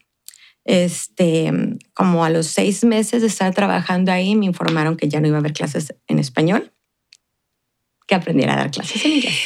Entonces estuvo muy padre porque al mismo tiempo creamos un sistema que se vuelve el sistema de Ananda, que es donde trabajé yo por ocho años. Este, se creó un sistema de cómo dar clases, trabajé yo con los dueños que se ¿Trabajaste, empezaste desde el inicio? Desde el inicio, yo, ellos abrieron creo que en octubre y yo entré en noviembre. Ok, entonces fuiste como parte de ese proyecto. Para mí era mi segunda casa, eran mi, las familiares, eh, era mi familia, este, eran muy lindos, me recibían a veces que en verano con los niños, ponlos en este cuartito mientras tú das clase, etcétera, etcétera. Este, aprendí muchísimo más porque ellos me dieron mucho más certificaciones y mucho más información. Este, y te digo, creamos un sistema, digo, me, invitaron a, participar con ellos a crear un sistema cómo dan las clases ellos ahí, qué se pide, qué no se pide, cómo se habla, qué vocabulario se utiliza, lo cual facilitó mi situación con la cuestión del inglés. Sí, porque ya sabías lo que tenías porque de perdida que ya decir. igual, otro tenías un, donde ya un lenguaje básico Sí, de pilates, sí, a lo mejor. Entonces ya este, y ahí fue donde en realidad yo aprendí a, a tener inglés conversacional con los clientes. y Pero lo hacías súper bien y súper natural. Gracias, pues es que era algo que yo ya entendía y conocía muy bien. La única cosa era la traducción. Entonces, eh, pasé ocho años ahí. Hubo un tiempo en donde fui eh, auxiliar administrativa. Yo les ayudaba con toda la cuestión de administración. Ellos me apoyaron muchísimo con mis niños. Entonces, para mí era bien padre porque trabajaba Sí, estaba muy accesible para accesible, tu, era un horario tu flexible. horario. Este, no trabajaba de corrido. Este, a veces sí, daba clases a las 6 de la mañana, a veces y así, pero siempre fueron bien lindos para apoyarme para que mis niños estuvieran ahí, porque era la única manera, había veces que era la única manera donde yo podía dar clases. Mi, mi niño iba a la clase de Kung Fu que estaba en- a un Ujú. lado, también ellos me apoyaron Sí, muchísimo. que también te en que le echaban el ojo de que, que no se salga mientras doy clase, ahorita vengo por él, después al ratito entró la niña también ahí. Entonces, ese, ese centro comercial, ese strip mall, se, vol- se volvió como Una casa para mi, ti. mi segunda casa completamente y ahí yo aprendí muchísimo, nada, no nada más de la disciplina de Pilates, sino de los valores como, em- como empleada, como, como jefe. Este, yo estoy súper agradecida con, con Ananda porque Sí, te fue dejó mucho. eh, mi crecimiento profesional con ellos y mi crecimiento personal fue grandísimo. Entonces, con Betsy y con Gilberto toda la vida voy a estar súper agradecida, agradecida. y siempre voy a estar disponible para, para, para ellos. Y más aparte esa flexibilidad de como mamá, ¿no? Como que esa parte Sí, de para mí fue básico. O sea, tuve lo mejor Ujú. de los dos mundos, tuve acceso a eso gracias a, a ellos, a esa oportunidad. Dime cómo combinas tu, tu trabajo con tu familia, con tus hijos. Como, ¿Cuál es la mejor o eh, de alguna manera también dar como un consejo para toda esa gente que trabaja, todas las mamás que trabajamos y que o sea, tienes que estar constantemente combinando con tus hijos, con la familia, con tu esposo y luego ir a un lugar y trabajar? Mira, he tenido la suerte, siempre trabajé eh, medio tiempo, part-time. Claro, los horarios que yo tenía no eran corridos, entonces digo, a veces trabajaba a las seis a veces de la mañana, a veces trabajaba a las seis de la tarde, a veces trabajaba los sábados y demás. Eh, mis hijos, pobrecitos, pues me los llevaba, a veces los levantaba súper temprano, mi mamá me apoyaba, mi esposo lo que podía, este, pero nunca fue como que yo me perdiera algo importante por, por trabajar. Okay. Fue una decisión muy clara que yo tomé. Eh, este último año después de la pandemia, o durante la pandemia más bien, la pensé y dije, ok, ya mis hijos ya están grandes, ahora sí voy a hacer algo para mí y por mí. Y una de las cosas que me puse muy clara es, o sea, sí, voy a, voy a seguir estando presente en lo, en lo importante. No me voy a perder una graduación, un juego, Sí, un- obviamente. una No, cosa así. sí. No, pero también encontrar el balance donde ellos sepan que no estoy disponible a como ahorita. Mamá, se me olvidó el proyecto, pues sorry, mija. O sea, no puedo ir. O sea, ahorita no puedo acompañar, no puedo ir a dejarlo.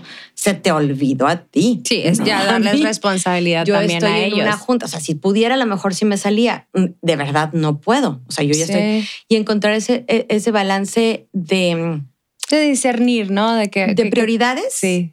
sí Y la cierto. otra, muy importante, de no tener culpa. Una vez que defines tus prioridades, no sentir culpa por lo demás.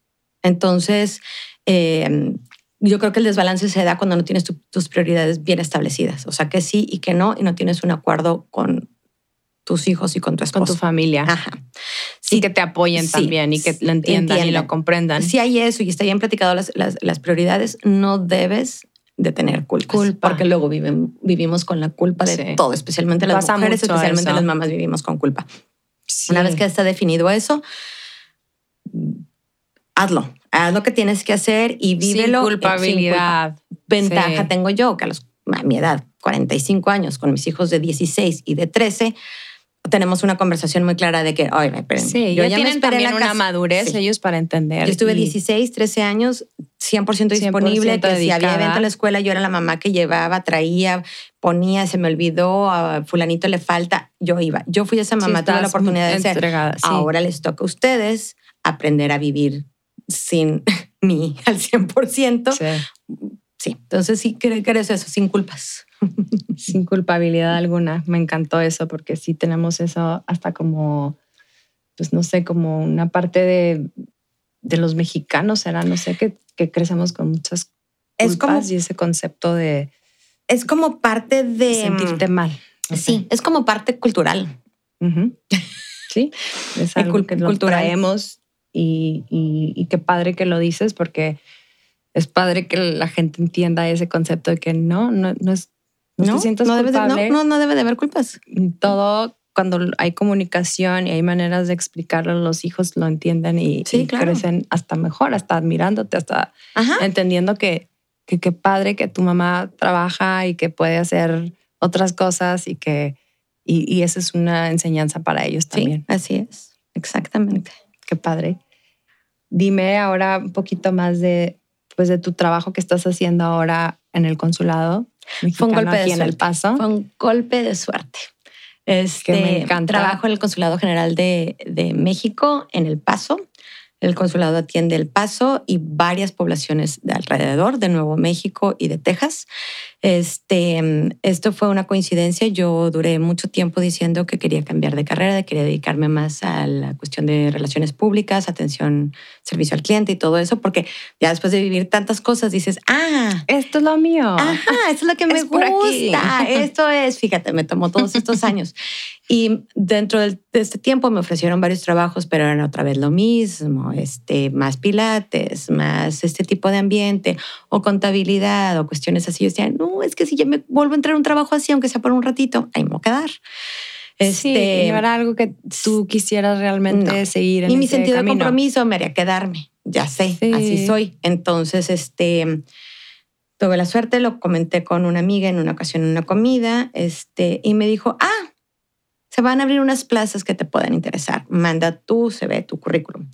Y yo, "Ah, pues está bien. Yo lo mandé y pues como al mes yo ya me, sí me acordaba, pero ya lo había dejado al olvido. Me mandaron respuesta de que si fuera una entrevista y es para el Departamento de Cultura. De la plaza que se abrió es para el Departamento de Cultura, que es el trabajo del consulado para mantener a la gente que vive fuera de México, mantenga ese contacto, ese orgullo, con eh, tus raíces. tradiciones. Sí. Así es, ra- raíces, tradiciones, cultura, etcétera.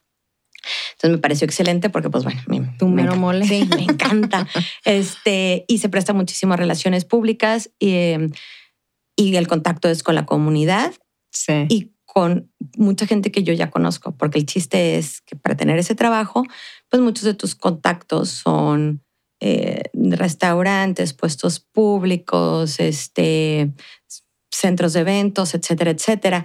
Y pues siendo de la frontera, no es que sea uno popular. La gente dice, ay, ¿conoces todo el mundo? Pues claro. O sea, si aquí viví, es la prima de la vecina, es Sí, el compadre te de mi amiga. relacionas. Es, Eh, fui a la escuela con él, pues ah, que ahora sea el director de tal museo, pues ¿qué quieres que te diga? Pues fui con él a la escuela, sí, lo que sucede la tienes vida. esa relación de, Sí. por, por la vida. O sea, Sí, no, no, es porque porque hayas querido de que, ay, esta vez Así es, socialito. exacto. O sea, Entonces el dio. El trabajo era perfecto en ese sentido. A veces llegaba yo con eh, de que a la semana, ah, necesitamos esto y esto. Y luego, ah, sí, claro, espérame, déjame, le hablo a fulanito. Y luego, ¿cómo?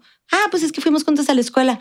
Ah, pues sí, te digo, no es por popularidad, es Por porque- cuestiones de la vida, de la Entonces gente tiene que sus te- ventajas, que no fui la que no me fui a estudiar a ningún lado, ni mucho menos, no tengo toda ese este, eh, experiencia de- del mundo, pero pues aquí, ahora sí como dicen, ah, ¿cuál es el rancho? Pues mira, el Aquí rancho es mi la- rancho.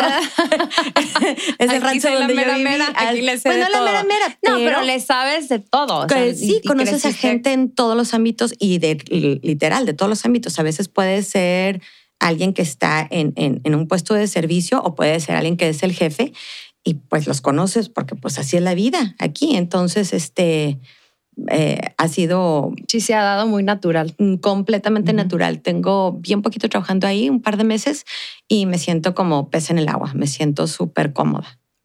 ¿Y qué es, más, qué es lo que más te gusta de, de esto- de este, de Me este trabajo gusta- nuevo, esta experiencia? Bueno, me encanta volver a ver gente después de la pandemia, yo pensé que yo era antisocial. No, no, no. Este, no soy antisocial. Tienes una parte muy social. Sí, me encanta convivir con la gente, me encanta platicar, me encanta conocer diferentes historias y todo eso, aprender de otra gente. Este, es mi parte favorita. Este, y ya después de ahí los eventos, soy muy, soy medio flojita para los eventos. Y yo no soy esas de que ponte guapa y sal y la foto y bella y ya. Me encanta el detrás de cámaras. Me encanta. Si yo por mí fuera, yo haría todo un evento y, luego yo ya me escondía. Yo sería encantada con eso. Pero también el salir, volvemos a lo mismo, vuelves a saludar a gente, a conocer gente y se propician otras relaciones posteriores. Entonces, y se da para hacer otras cosas. Así es. Hacer más eventos y seguir colaborando y haciendo como que este granito de arena que puedes, en lo que puedes contribuir en tu comunidad. Y yo encantada de la vida porque mucha gente no sabe todo lo que hace el consulado. Sí, yo creo que, de que, ay, sí, da las visas y... Ah, da las, sí, te, te, da el pasaporte, le da la nacionalidad. No, hombre, o sea, si supieran, tengo unos, unos compañeros que están en el área de abajo del consulado donde ustedes entran, ahí abajo hay un grupo que se llama de protección y ayuda a nuestros paisanos. Cuando no los encuentran, su familia, ellos se encargan de encontrarlos, si están en la cárcel, si están heridos, si no sobrevivieron, ellos se encargan de estar. Ellos se encargan de encontrarlos y ellos se encargan de contactarlos con la familia y si es necesario regresarlos en vivos o a lo mejor ya desafortunadamente ya no con vida.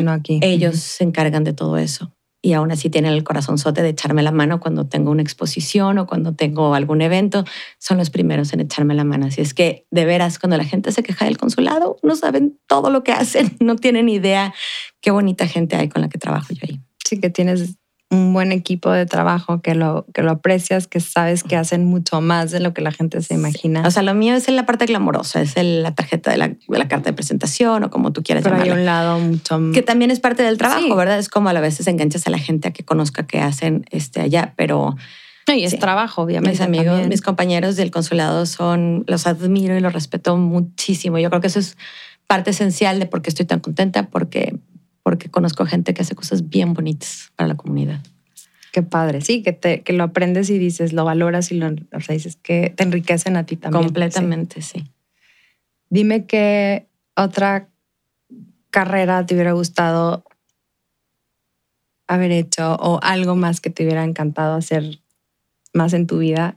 Soy tan afortunada que la vida me ha llevado a a lo que, a lo que voy. Eh, en su momento Pilates era lo que quería hacer, fui muy feliz y ahora estoy en, en, relaciones públicas y me encanta. Así es que he sido muy afortunada y no sé a dónde más me lleve la vida o cómo vaya yo cambiando y adaptándome, pero no me he quedado con ganas de nada, afortunadamente.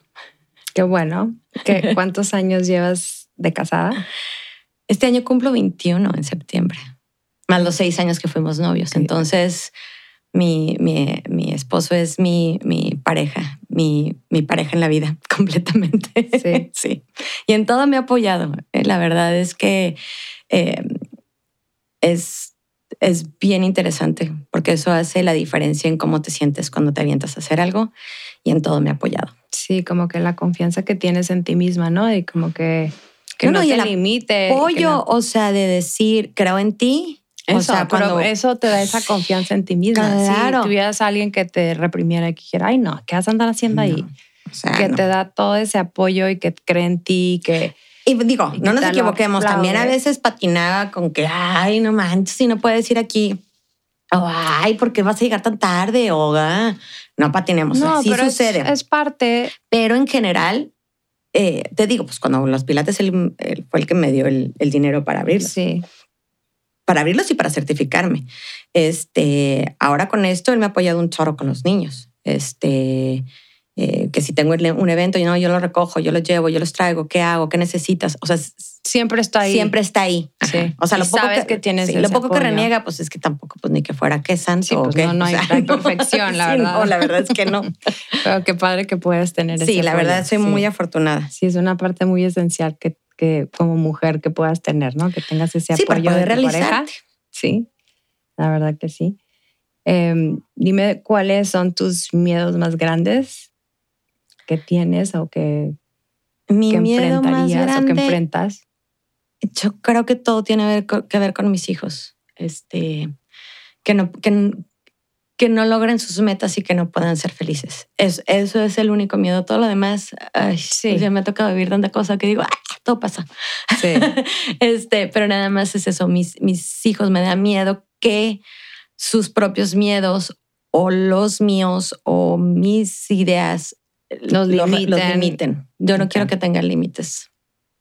Qué es bueno, sí. Todo lo demás va y viene. Sí. ¿Qué es lo que piensas que ha sido algo muy difícil? Si lo quieres compartir, obviamente, que, que dices, esto me ha marcado, esto me ha hecho, con el, eh, ha sido el mayor crecimiento que he tenido en mi vida que pudieras con- La, la- considerar. el, el cambiar de ciudad y tener que enfrentarme a trabajar, y esta es mi nueva realidad, fue muy rudo. O sea, fue, ahí fue cuando dije, o sea, sí puedo, porque, porque me pude haber quedado muy cómoda en, no, pues no hablo inglés.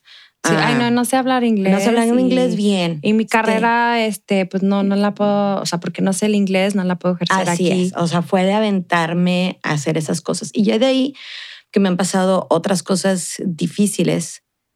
Después de ahí, de todas maneras, yo digo, no, pues se puede. O Todo sea, sí se puede. O sea, Sí. sí, puedo. O sea, es difícil, pero sí Sí puedo. puedo. No hay nada Y va a pasar. Al final de cuentas, también esto Sí. se, va, se va a acabar. Sí, va a pasar. no todo dura por siempre. Así es. y sabes que se termina y el momento que estás viviendo en ese instante pasa. Y ese es y mi. tienes que eh, tener la mejor actitud. Ese es mi lema en la vida, esa es mi Claro. frase en la vida. Después, no es, es relativamente nuevo, tiene algunos años. Todo pasa. Todo Lo bueno y lo pasa. malo, todo pasa. Lo bueno y lo malo, definitivamente. Tus retos que, que piensas que tienes ahorita, en este momento. Ahorita mi reto es desempeñar en mi trabajo todo lo que creo que tengo la capacidad de hacer. Este, anduve diciendo que quería hacer esto, pues ahora lo hago y lo hago bien. Ese es mi reto, Ok. Sí, cumplirlo y hacerlo, al- hacerlo bien. de la mejor manera. Sí, Muy sí, bien. sí. Em, ¿Tus sueños? ¿Tienes algún sueño en particular que dijeras, esto me encantaría? Mi sueño es llegar a viejita con mi esposo, con una vida saludable, o sea, tener la salud para disfrutarlo y con la comodidad económica de poder disfrutarlo. Sí. O sea, que no tener pendientes. Ese es mi sueño. Así poder decir, ay, este, vamos a comer y que tengas la salud para levantarte, para manejar y para ir a comer. Eh, vámonos de viaje o si tu hijo vive fuera o algo, Vamos a vámonos a ir a visitarlo, los y tener la nietos. salud y tener la energía y la economía para poder ir y regresar. Ese es mi sueño. No, no, sí pido mucho porque tiene que funcionar muchas cosas alrededor de eso, pero estamos trabajando en eso. Ojalá, Pero sí ojalá a lleguemos ser. a eso. No, vas a ver que sí, vas a ver que sí. Qué padre. Me encantó porque otra gente me cuenta, digo, es, es muy interesante cuando hago las entrevistas porque Ah, cada quien Tenemos cosas diferentes. es sí. un mundo, pero aprendo muchísimo y me encanta que me compartan tanto, o sea, está increíble. Dime tu libro favorito. No tengo un libro favorito porque me gusta mucho leer. Entonces, tengo algunos autores favoritos, pero tengo un libro al que le tengo mucho cariño, que lo he leído varias veces, el de Little Woman, Mujercitas. Ah, sí. Este fue mi primer libro de capítulos que leí, tenía como ocho años. Me lo prestó una amiga un verano y lo leí. Y al regresar a clases, se lo regresé y me dijo, no, pues yo ya lo leí. O sea, Quédatelo. quédate con él. Cada verano lo leí como por cuatro o cinco años consecutivos. lo volví a ¿de leer. Y ahí fue donde aprendí de cuando lees un libro a cierta edad en cierta etapa de tu vida. Es diferente. Es diferente. Igual cuando ves una percibes y película. lo entiendes. Sí, claro. Y entre más lo lees o más ves una película, lo entiendes Ma- sí, de una más mejor. tus vivencias. y a lo mejor en lo que estás viviendo en el momento. Exacto. Entonces, Sí. es- ese tiene, tiene ese, ese significado. significado especial, un cariño especial. ¿Te consideras una persona abierta o cerrada? Soy muy abierta. Mi- en mi vida personal soy muy conservadora. La verdad, casi aburrida. ¿Por qué? Pues porque soy aburrida, porque soy una chava de del novio toda la vida y me casé y me gusta hacer las cosas de cierta manera, no soy la no soy alocada, no hago cosas muy atrevidas. En mi vida personal soy muy conservadora por decisión personal, porque ya me di cuenta que cuando me salgo un poquito de mis límites me entra como un agobio y una ansiedad. Sí, puede ser. Soy abierta en la cuestión de probar cosas nuevas, como carrera nueva, vamos a... pro- En eso sí soy abierta, pero en general soy muy conservadora en mi forma de vida, pero soy muy abierta de mente en el que, como amo la diversidad, me encanta saber que hay gente que hace cosas diferentes a las mías, que se le hace algo que a mí se me hace, qué loco. Para ellos es normal.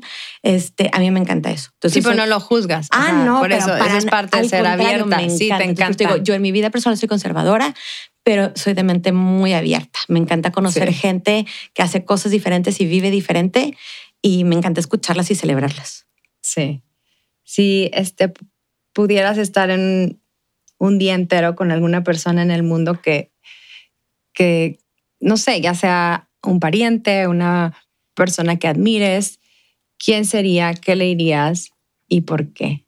¿Y qué quisieras aprender de esa persona? Qué ridícula, pero te lo prometo que nadie. De veras, este, yo soy muy de las casualidades. Algunas de las mejores conversaciones que he tenido las he tenido con perfectos desconocidos en la línea para pagar Creo que algo. Yo también cuando estaba escribiendo esta pregunta, yo también dije, es que no tengo a nadie. No tengo a nadie. Pero me interesa saber qué es lo que la demás gente piensa y por qué. No, yo la verdad. Yo tampoco quisiera, no tengo a alguien en el que quisiera, ay, yo muero. No. no, las mejores conversaciones de las que más he aprendido han sido perfectos desconocidos que jamás he vuelto a ver. Y en el momento, y el momento se dio, exacto. ¿Qué has aprendido de ti estos últimos dos años con la pandemia y demás, el encierro, la incertidumbre? ¿Qué te ha dejado este, esta pandemia y también cómo ha afectado a lo mejor esta pandemia a nuestra comunidad? Mira, lo personal, eh, me quedó muy claro que soy, qué quiero y qué no quiero.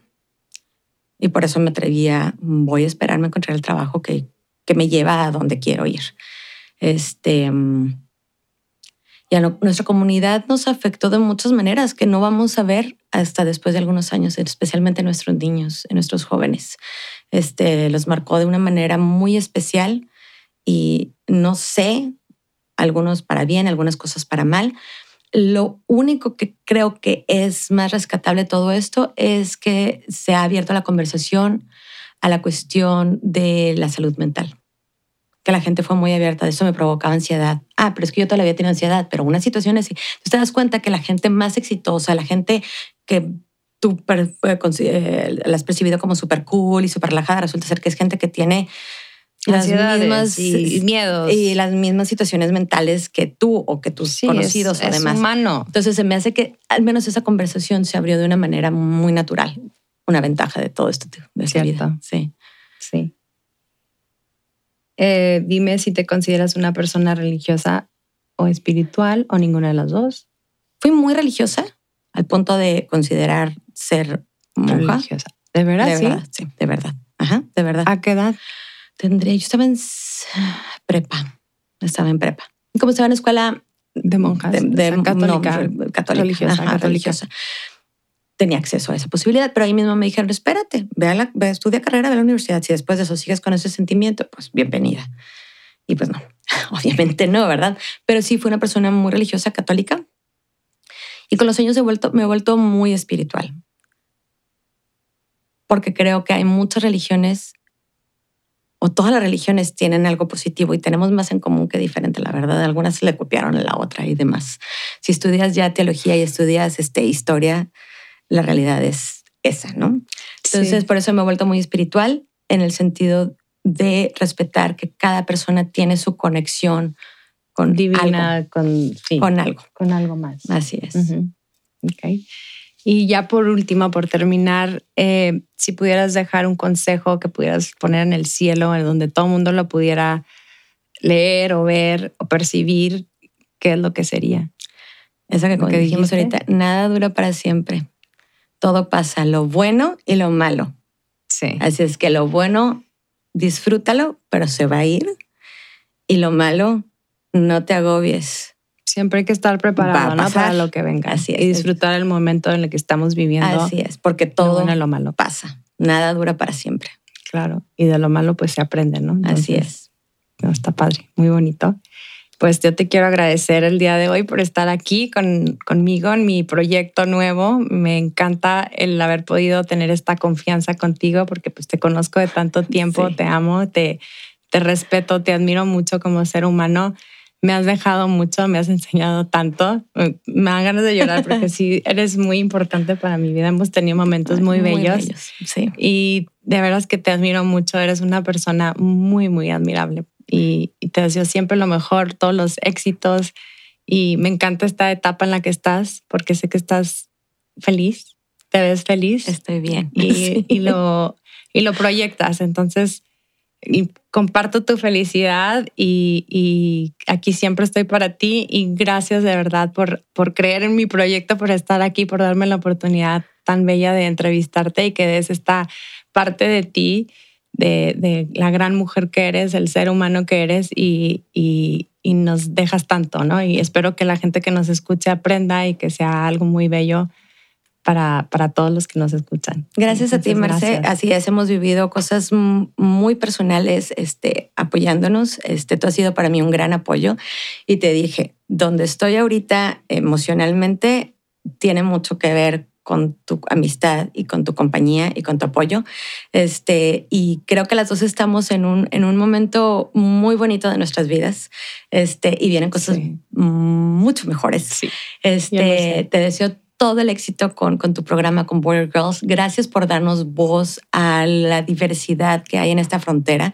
Eh, voy a escuchar todos tus este, capítulos porque, porque se aprende, porque volvemos a lo mismo. Somos tan diversos, somos tan variados, somos una comunidad muy hermosa y tenemos mucho de qué sentirnos orgullosos. Así es que te deseo el éxito, el éxito del mundo y te felicito por haber tomado esta iniciativa que a nadie se le había ocurrido. Gracias. No sé, pero espero tener la oportunidad de volver a platicar contigo en, en este contexto. Yo sé que platicamos seguido juntos y yo, pero en este contexto y platicar con, con la gente y, este, y, de nuevo, a sentirnos muy orgullosas de ser chicas de la frontera. Sí, este, la verdad que sí, es algo muy, muy padre que la gente lo debe de veras apreciar y, y más también como que mi proyecto es como que empoderarnos también entre nosotras y que una voz de una mujer, a lo mejor a una no la va a transformar o no le va a hacer una diferencia o no le va a importar, pero va a haber a alguien más que le va a dar una palabra de aliento, una manera de vivir diferente, una manera de ver las cosas diferente,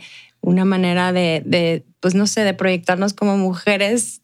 Así es, y por eso le recomiendo a la gente que esté escuchando esto que dé la oportunidad de escuchar diferentes capítulos, porque sé que tu lista de invitadas es muy variada. Este, y de nuevo, si no te identificas con una o no, no encuentras este, ese punto de conexión, va a haber otra con la que sí. Sí. Entonces, no todas hemos vivido la, la, misma experiencia, este, pero todas hemos vivido en esta comunidad y todas hemos sido afortunadas de crecer en esta eh, frontera tan única y tan especial. Así es que te deseo todo el éxito. Muchísimas gracias. y espero que más mujeres fronterizas se contacten contigo y cuenten sus historias porque, porque hay mucho que aprender de nosotras mismas. Sí definitivamente. Sí, es como una manera de darle una voz y empoderarnos entre nosotras y apoyarnos entre nosotras. Entonces, pues nuevamente gracias y gracias a todos los que nos escuchan. Eh, los invito al, al siguiente episodio de esta temporada. Y bueno, pues gracias. Yo soy Marcela Fernández y esto fue Border Girls. Muchísimas gracias por escuchar.